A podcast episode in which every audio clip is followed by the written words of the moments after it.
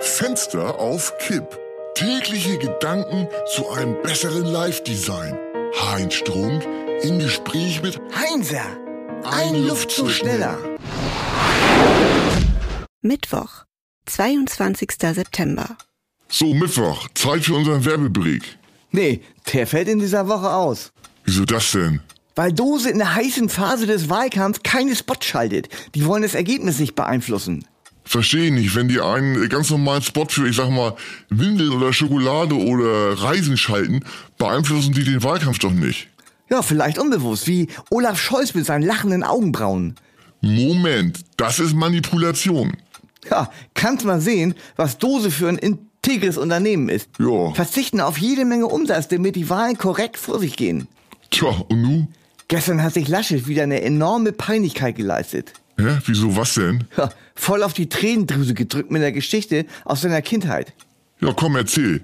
Er hat sich erinnert an die Zeit, als er noch ein kleiner Bub war. Äh, mal sehen, ob ich es noch zusammenkriege. Ja, bitte, versuch's mal. Ähm, ähm, ähm, Mal weiter hier. ja, jetzt habe ich's. Also, Oton Laschet, ich wünschte mir so sehr ein Geschwisterchen.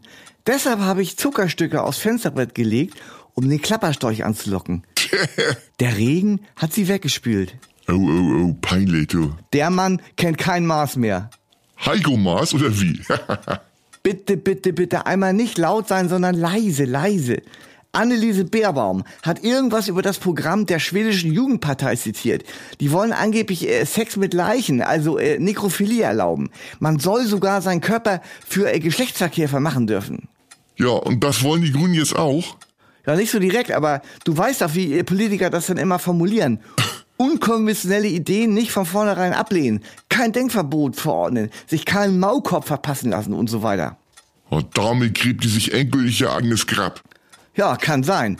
Scholz hat sich auch was Peinliches erlaubt. Was denn?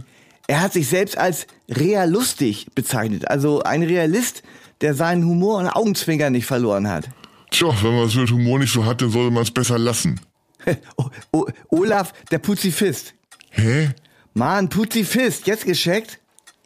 Nur wer riskiert zu fallen, kann wirklich fliegen lernen.